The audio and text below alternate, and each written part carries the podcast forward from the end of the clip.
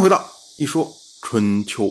鲁国第十九任国君鲁腿进入在位执政第十二年。春秋时代的战争，它是贵族的战争，争的是胜负，而不是生死。所以正常情况下，即使说战阵上俘获了对方的人，只要是贵族出身，一般呢都是以礼相待。那么对于包轨来说呢，包轨一看当前这么三个人，看的孔武有力，但是呢做事都是有君子的风范，都有贵族的风范，所以他就觉得我何必为了这一时的胜负伤了人家贵族的尊严？所以与其这样，不如放他们去吧。楚军这边制师晋军，哎，打得漂亮。晋国这边呢，很多人不服气啊。其中有一个人就是魏齐，魏齐呢就是魏氏人，他是魏国的先大夫魏抽的儿子。他早期的时候曾经求做公族大夫，但是没有成功，所以心里面一直不满。这一次呢，就打算让晋军失败，意思就是说啊。哎，你们这帮人不用我，我这样的猛将你们都不用，你们打仗肯定打不赢。可是呢，他看着说，哎，楚国那边治师打得这么漂亮，所以呢，他也要求要治师楚军，说我要战场上显示一下我的能力，让你们知道不重用我，你们要后悔。可是呢，晋国没有同意。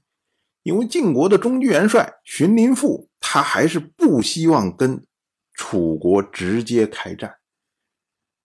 于是呢，魏收说：“哎，那你不让我去打，不如我出使楚军，跟楚国人谈判，这行不行啊？”哎，这就上层就同意了。结果魏齐跑到楚军之后啊，直接向楚军请战，说：“我们两军赶快打吧，约定时间开战。”然后呢，就跑回来了。这下啊，就惹怒了楚国的大夫潘党。所以潘党呢，他就是潘汪的儿子，也就是之前和郑国举行盟誓的那位潘汪的儿子。潘党就去追逐魏齐，一直追到了迎泽。当时啊，魏齐一看有六只麋鹿。从身边经过，于是他也学着楚国那边的招数，一箭射中了一只，然后呢就停下车，将这只麋鹿献给了潘党。他说：“啊，您还在军中，兽人无法献给您新鲜的禽肉，请以此犒赏您的随从。”潘党一看，又是这手。他也觉得说：“哎，走吧，走吧，走吧。”于是呢，就放魏齐回去了。除了魏齐之外啊，晋国这边还有大夫叫做赵瞻。赵瞻呢也很不爽晋国这边对楚国治师行动的反应。这位赵瞻呢，他是赵国的先大夫赵川的儿子。我们说啊。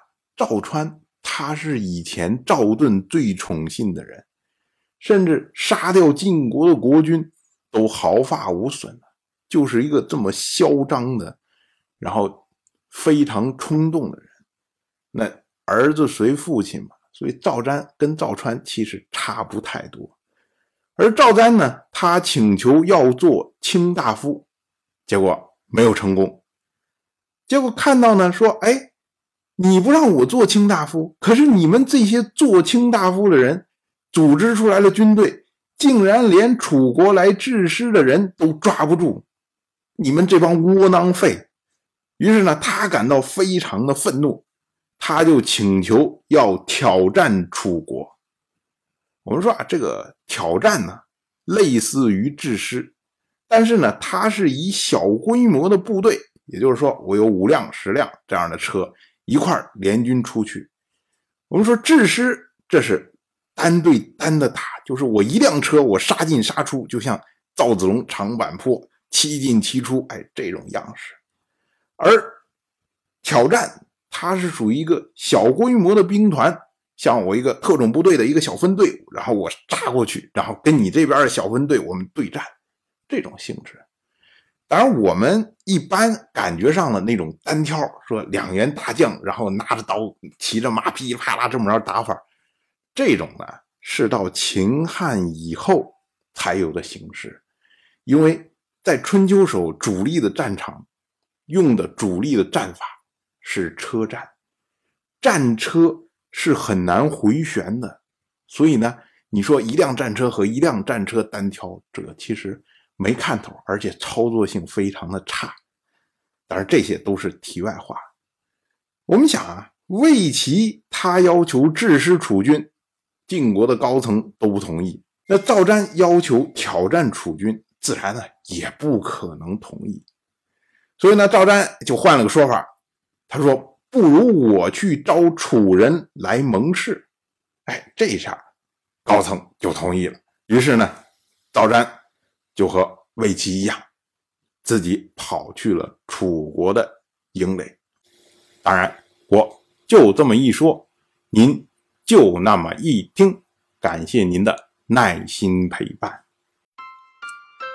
如果您对《一说春秋》这个节目感兴趣的话，请在微信中搜索公众号“一说春秋”，关注我。您不仅能得到《一说春秋》文字版的推送。还可以直接和我互动交流，我在那里等待您的真知灼见。